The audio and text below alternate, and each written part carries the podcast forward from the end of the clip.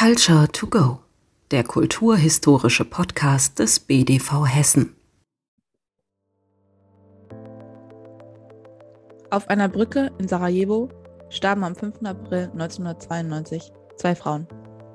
Eine bosnische Muslimin und eine junge Kroatin. Sie wurden von Heckenschützen getötet, die wahllos auf eine Gruppe Demonstrantinnen schossen. Damit begann etwas, was wir heute wohl mit dem Einmarsch der russischen Truppen in die Ukraine assoziieren würden. Es begann Krieg in Bosnien-Herzegowina. Ein Krieg mitten in Europa. Bei Kämpfen zwischen muslimischen Bosniaken, Serben und Kroaten starben mehr als 10.000 Menschen.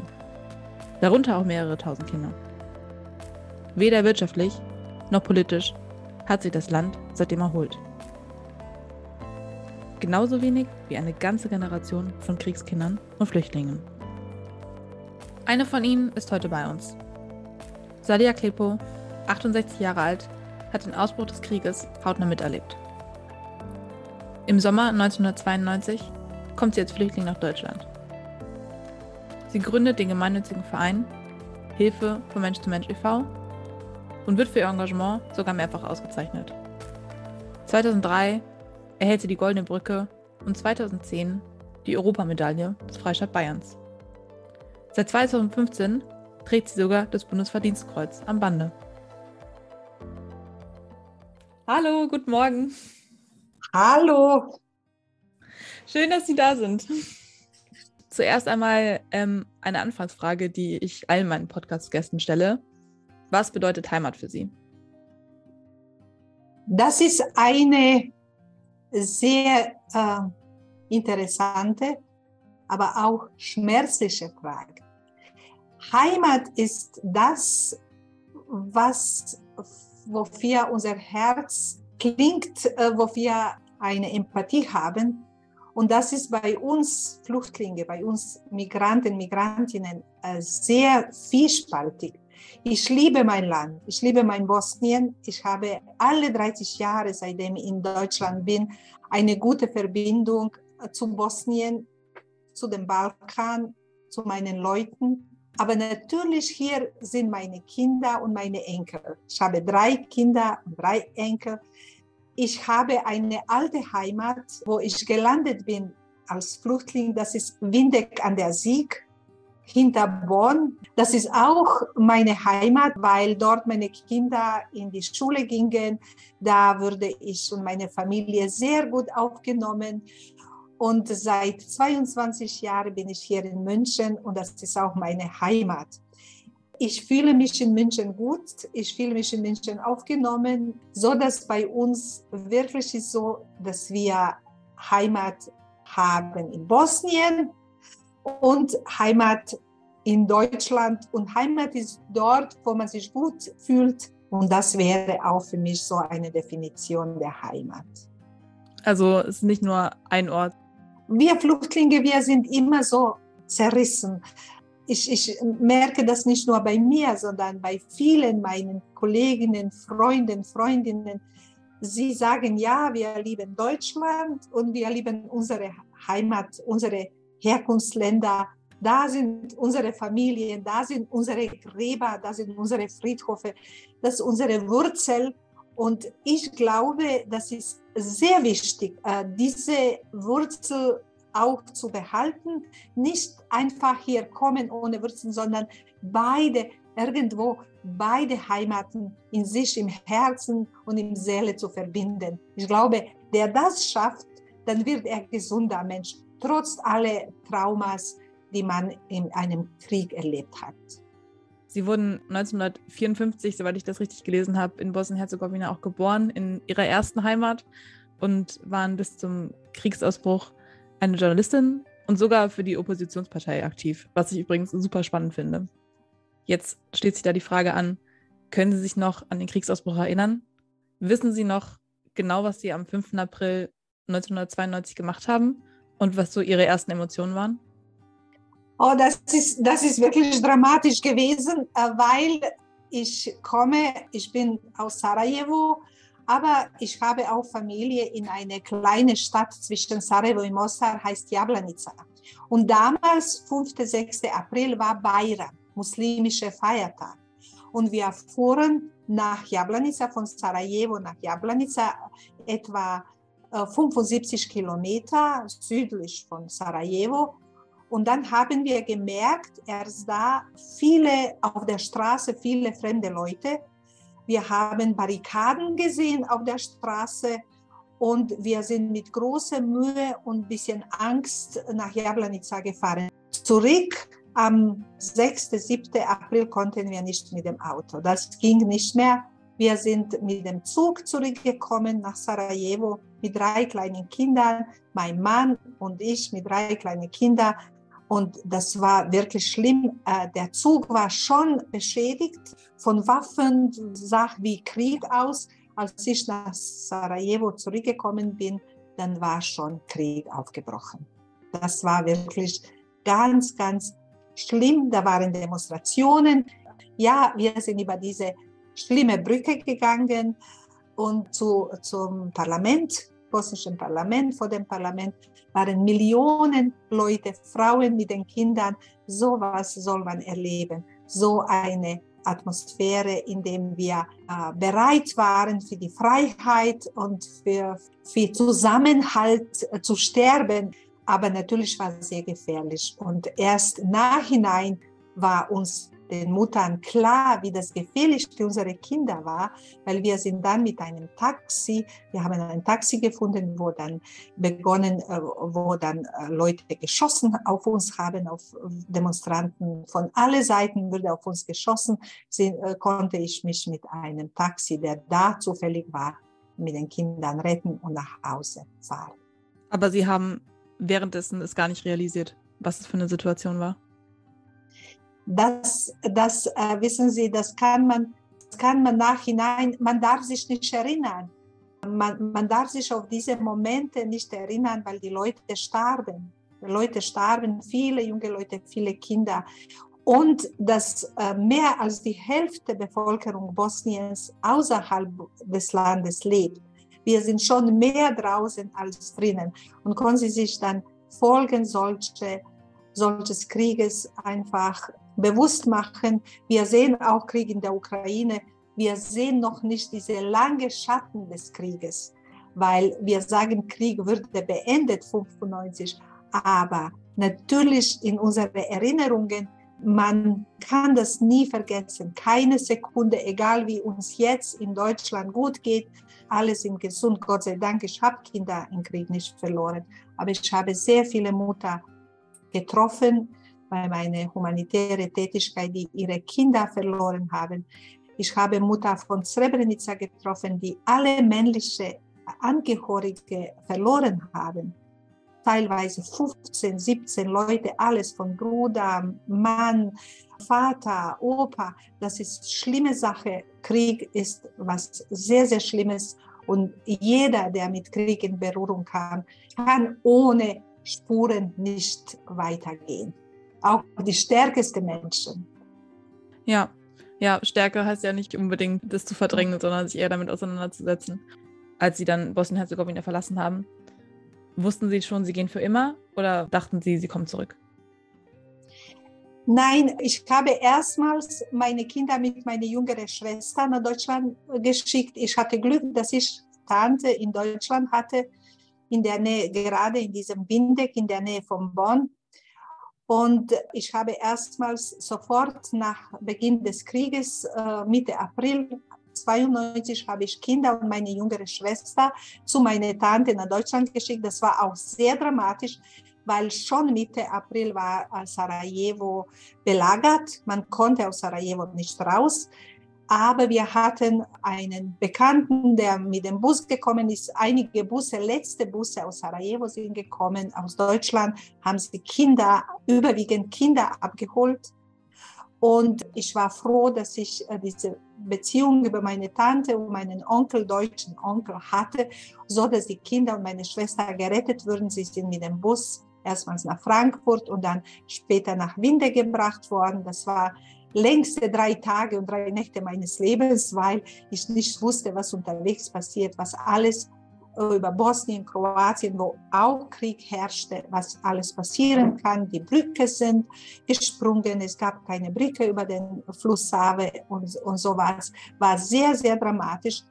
Ich bin dann in Kriege geblieben. Ich bin als äh, Mensch, der im Parlament gearbeitet hat und Verantwortung für das Land, so habe ich mich gesehen, dass ich Verantwortung äh, übernehmen muss, dass ich mein Land verteidigen muss und so. Aber nach ein paar Monaten habe ich gemerkt, dass meine Kinder nicht in Deutschland zurechtkommen. Meine Kinder waren sehr, sehr unglücklich ohne Mutter. Und ich habe gedacht, okay, ich gehe nach Deutschland organisiere das mit den Kindern. Kinder konnten noch nicht in die Schule, sie konnten kein Deutsch natürlich. Ja, klar. Und äh, waren noch klein. Meine Schwester war zu jung, äh, sich um drei Kinder zu kümmern. In Ganze, die war auch zerstört, emotionell und seelisch weil ja. natürlich die ganze Familie war, unser Bruder und so waren schon im Krieg, schon hat gekämpft, unser jüngster Bruder. Deswegen war sie total äh, unfähig, sich um die Kinder zu kümmern. Ich habe gedacht, ich mache Ordnung, komme ich nach Deutschland und dann komme ich natürlich zurück. Aber als ich nach Deutschland kam, habe ich gesehen, ich habe gesehen, ich muss mich um meine Kinder kümmern, weil auch einige Freunde haben sie mir gesagt, Sadia, das ist brutaler Krieg, äh, du bist sehr mutig, äh, du bist unerschrocken, du wirst einfach getötet wie eine Taube, weil ich nie aufgepasst habe. Ich bin jeden Tag über diese schlimme Brücke, Wirbania Brücke gegangen zur Arbeit nach, äh, zum, zum äh, Parlament. Und das war so gefährlich in dieser Zeit. Und dann haben sie gesagt, bitte bleib eine Weile dort und wir werden schon, wir werden schon zurechtkommen, auch ohne eine Mutter von drei Kindern. Jedenfalls habe ich Bosnien nicht vergessen. Drei Monate später, als ich nach Deutschland kam, war ich schon in Bosnien mit einem Konvoi. Dann hat sich so ergeben, dass ich wirklich große Resonanz für meine Aktionen hatte. Die Leute haben binnen ein paar Monaten aus ganzem Deutschland wollen sie Bosnien helfen. In Deutschland war eine sehr interessante Situation, Gegenteil von, von der heutigen, weil die Gesetze waren sehr streng. Da war kein Zuwanderungsgesetz, wir durften kein Deutsch lernen, wir müssen Duldung haben, nur geduldet werden und sobald Krieg zu Ende ist, sollen wir alle zurückkehren. Aber die Bevölkerung und Empathie der Menschen war unheimlich groß. Wir haben so eine Unterstützung bekommen. Jede deutsche Familie in meiner Umgebung wollte eine bosnische Familie aufnehmen. Da waren Freundschaften entstanden, die wirklich Jahrzehnte schon dauern. Und die Leute wollen helfen, die waren Bereitschaft zu helfen. Da war unheimlich groß. Ich konnte dann später, ich habe erste Konvoi Ende Oktober 92, ich bin im Juni gekommen, im, Ju im Oktober war ich schon mit ersten Konvoi unterwegs nach Bosnien. Ich hatte Duldung. Normalerweise durfte ich nicht reisen. Aber alle hatten Verständnis dafür, dass ich meinem Land, dass ich meine drei Kinder da hinterlasse und mein Land helfen will. Und dann alle hatten Verständnis für diese Situation. Und so habe ich dann Verbindung, statt dass ich zurückkomme, dort in, in belagerte Sarajevo und da vielleicht in einem Keller lebe, habe ich entschieden, Konvois zu organisieren, Hilfe. Mittlerweile in, bis Ende des Krieges hatten wir über 200 äh, Konvois in alle Teilen Bosnien. Konnten wir sehr, sehr viel helfen in diese dramatischen Kriegszeiten, wo die Kinder Hunger hatten, wo in Sarajevo zum Beispiel eine sehr schlimme Situation. Das ist die äh, längste Belagerung einer Stadt in der Geschichte, länger als Stalingrad zum Beispiel, ganz berühmte Stalingrad im Zweiten Weltkrieg. Ja, das vergisst man immer. So, die Jugoslawienkriege sind so weit hinten im europäischen Verständnis. Was Sie gerade auch angesprochen haben, das erinnert mich auch wieder an das, was wir gerade mit den Ukrainerinnen und Ukrainern erleben, dass super viele Leute sie gerne aufnehmen und da auch viele Freundschaften entstehen und viele ihre Zuhause auch teilen. Trotzdem stellt sich dann natürlich auch die Frage, wie sehr verändert das Europa und wie sehr würden Sie aus der Perspektive einer Geflüchteten sagen, dass so ein Krieg das europäische Verständnis verändert? Der, der Ukraine-Krieg ist für mich wirklich eine große Überraschung. Ich hätte nie gedacht, nach Jugoslawien-Kriege, nach so viel äh, Versprechen und in den Hager Tribunal. Ich hätte nie gedacht, dass das so weiterkommt. Die Welt ist verrückt geworden und die Situation in der Welt hat sich sehr, sehr verändert. Das macht mir große Sorge, dieser Krieg. Nicht nur wegen kriegerischer Auseinandersetzungen, sondern über die Folgen für die Welt, für die ganze Welt. Das kommt Rezession, kommt Hunger. Ich weiß, wie die Folgen eines Krieges sind. Und das macht mir auch Angst, wenn auch um Gottes Namen dieser Krieg beendet würde. Wir werden, wie gesagt, seine Schatten in der ganzen Welt sehr, sehr lang spüren. Das zeigt mir, dass in der Welt alles möglich ist. Das, das ist große Sorge für mich. Ich habe drei Enkel und frage mich, was kommt auf sie zu? Wie sollen sie in diesem Welt zurechtkommen? Das heißt, wir müssen Solidarität zeigen. Ich hoffe, ich hoffe sehr, dass Vernunft gewinnt und dass dieser Krieg schnell zu Ende geht. Ich glaube, dieser Krieg hat Europa ein bisschen zusammengeführt. Ich glaube, jetzt ist die Zeit, dass Europa zusammenkommt und nicht nur wirtschaftlich einig wird, sondern was betrifft auch, dass man untereinander hilft und Verständnis hat für die Länder, die nicht so reich sind, zum Beispiel wie Deutschland. Deswegen diese Solidarität, wenn wir diese Welt retten wollen, müssen wir auch in Europa und überall mehr Solidarität und Zusammenhalt zeigen. Das ist für mich ein großer Umbruch in der Weltgeschichte, diese, dieser Krieg, der so droht, das ist, das ist schmerzlich und das müssen wir uns allen bewusst sein, dass es auch möglich ist und wir müssen alle zusammenarbeiten, dass es beendet wird. Irgendwie, alles ist besser als ein Krieg. Ja, es ist auf jeden Fall gerade ein riesiges Pulverfass. Jede Stunde, jede Minute es da eine Gefahr, dass es ausbricht. Seit dem Datenabkommen 1992 herrscht nun Friede in Bosnien-Herzegowina. Jedenfalls wird nicht mehr geschossen. Doch etwas Schweres liegt in der Luft. Bosnien-Herzegowina gilt nach wie vor als ein fragiler Staat. Durch die Machtkämpfe konkurrierender ethnopolitischer Parteien ist das Land tief gespalten. Eigentlich besteht Bosnien-Herzegowina aus zwei Landesteilen.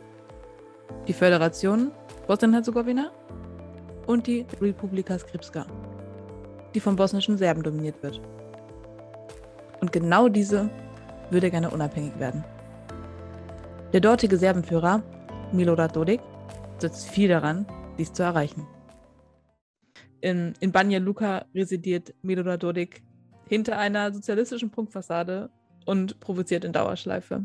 Zum Beispiel setzte er 2021 den Beschluss durch, dem Zentralstaat Bosnien-Herzegowina die Kompetenzen zu entziehen. Bei Steuern, Justiz, aber auch Armee. Er ist der rechtsnationale, starke Mann in der Republika Srpska. Ich habe gelesen, dass manche ihn sogar als eine Art neuen Milosevic kategorisieren. Würden Sie dem zustimmen? Wie gefährlich ist der Nationalismus, verkörpert dann durch Milorad Dodik in Bosnien-Herzegowina heute?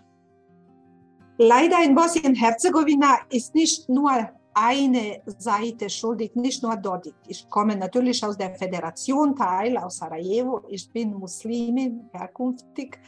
Aber ich muss seit Anfang des Krieges bis heute merken, dass das alle drei nationalistische Parteien genau schuldig sind. Das ist Dodik in der Republika Srpska, aber es gibt auch Čović in Herzegowina, in diesem kroatischen Teil von Bosnien und es gibt auch äh, bosnische Führer, diese Izetbegovic. Ich glaube, alle drei spielen ein schmutziges Spiel, in dem sie mit allen Mitteln versuchen, auf der Macht zu bleiben. Sie haben keine andere Wahl, weil wenn sie irgendeiner von diesen drei alle müssen auf die Macht bleiben und zwar zusammen sich halten, weil wenn einer weggeht, gehen alle anderen ganz schnell weg. Wenn demokratische Prozesse in einem Land beginnen, dann werden sie für ihre Taten, die sie nicht nur im Krieg, sondern auch in 30 Jahren nach dem Krieg gemacht haben, dieses Land total vererben, indem mehr als Hälfte der Bevölkerung das Land verlassen hat. Und in einem Land, wo kaum junge Leute gibt, alle junge Fachkräfte verlassen massenweise dieses Land seit Jahren und versuchen nach Deutschland, in die Schweiz, Skandinavien, nach Irland, überall zu kommen. Und das zeigt, dass diese nationalistische Oligarchien im Grunde alles machen würden, sich auf die Macht zu halten. Und das müssen sie alle drei weg. Ohne diese demokratischen Prozesse in diesem Land wird nicht besser werden, wird nur schlimmer. Ich sage oftmals, wenn ich über mein Land, über mein Heimatland Bosnien rede, das ist das größte Altenheim der Welt. Es gibt ganze Ortschaften, wo kein junger Mann ist, Natürlich kommen Diaspora, sogenannte Diaspora. Wir, die in, äh, außerhalb des Landes leben, kommen wir dann am Weihnachten unsere Familien zu besuchen. Das ist alles lebendig, schön und gut. Wir haben unsere Familie. Wir, aber Bosnien ist wirklich ein großes Problem für Europa. Ich sehe das auch große Wandel, in dem wirklich niemand mehr da ist, der etwas verbessern kann. Niemand. Äh, Leute haben versucht, es waren viele, viele Versuche, Demonstrationen, junge Leute, auch die Rentner, alle haben versucht. Aber die Macht, sie haben ihre Maschinerie, wenn ich mit den Leuten rede und wenn ich dann Ergebnisse der Wahlen sehe, irgendwo stimmt etwas nicht. Ich bin lange genug eine Politikerin, dass ich offen sage, da stinkt mir etwas dort bei diesen ganzen Wahlen so dass ich das sage, natürlich, Dodik, der bestreitet Genozid in Srebrenica, das zeigt, für mich zeigt das, dass er nicht normal ist. Da kannst du nicht ja. Äh, neben der Welt, dass er nicht in eine reale Welt lebt, sondern in seine für sich gemachte Welt. Das, warum ist er so beliebt? In der Geschichte gibt es viele Leute, die sehr beliebt waren und haben große Schaden für eigenes Land gemacht. Und da machen sie wirklich, warum sehen sie nicht, warum sehen sie nicht, dass junge Leute nicht mehr mitmachen? Warum sehen sie das und warum machen sie gar nicht in Bosnien zu behalten? Das ist für, sie kein Thema.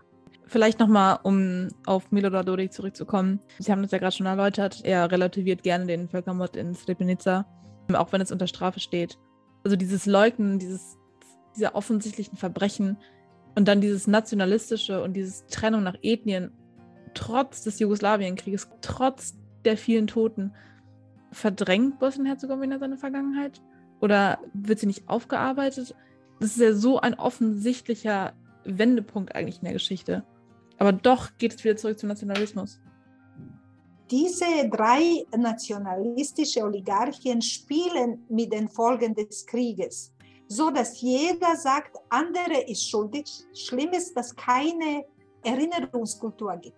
Es gibt keine richtige Erinnerungskultur, wie zum Beispiel jetzt nach dem Zweiten Weltkrieg ist ganz klar, die Leute sagen, Nationalsozialisten haben diese Verbrechen gegangen, das ist klar dargestellt. Nein, in Bosnien ist nicht der Fall alle fühlen sich beschädigt oder benachteiligt. Es gibt keine äh, Geschichte für Bosnien-Herzegowina, Gegenwart, Geschichte.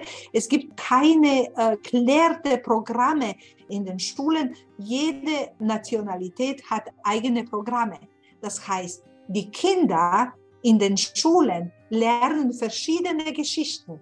Die, die lernen keine einheitliche Programme, haben keine einheitliche Programme, sondern jeder lernt, dass der andere schuldig ist, schon von Kleinem. Und das ist im Grunde unmöglich, in Bosnien dann ein langfristiger Frieden und Zusammenhalt zu organisieren, wenn schon in den Schulen jeder hat seine eigene Meinung. Es gibt keine einheitliche Erinnerungskultur. Wenn Sie jetzt auf Ihr Leben zurückschauen, wie hat die Flucht ihr Leben und vor allem auch so ihre eigene Identität und ihre eigene Selbstwahrnehmung geprägt? Krieg hat alles bei mir geändert. Alles. Wenn man meine Bilder aus März 92 sieht und meine Bilder im Mai 92, das ist zwei Personen, binnen ein paar Monaten. Der Krieg hat uns unheimlich verändert. Im Krieg wird man ganz anderer Mensch. Der Krieg hat mich total verändert. Das heißt, der Krieg hat Spuren in jedem von uns äh, gelassen und man ist ganz andere Person. Normale Probleme der normalen Menschen sind äh, für uns aus dem Krieg keine Probleme. Wir sehen äh, später auf das Leben ganz anderes. Dann vielen lieben Dank für das Gespräch. Ich habe zu danken. Das war die vorerst letzte Folge von Culture to Go, dem Podcast des BDV Hessen. Ob und wie es weitergeht, zum Beispiel mit einer dritten Staffel, das erfahrt ihr unter anderem auf der Website des BDV Hessen unter www.bdv-hessen.de und auf unseren Social-Media-Auftritten, zum Beispiel Instagram und Facebook und natürlich auch auf YouTube. Dort überall erfahrt ihr auch mehr über die weiteren kulturellen Angebote des BDV Hessen. Ich, Katharina, möchte mich hier im Namen der gesamten Redaktion bedanken. Bedanken für zwei wunderbare Staffeln mit interessanten, spannenden Gesprächen und Interviews mit Gästen, die uns Einblicke gegeben haben in ihr Leben, in ihre Expertise, in ihr künstlerisches Schaffen. Und natürlich möchte ich mich auch bedanken für euch, für euch Zuhörerinnen und Zuhörer, die zu Fans geworden sind und uns tolles Feedback gegeben haben und zum Teil auch von Zuhörerinnen und Zuhörern zu Interviewgästen geworden sind. Vielen, vielen Dank fürs Begleiten bis hierher und vielleicht sehen und hören wir uns wieder hier bei Culture to Go.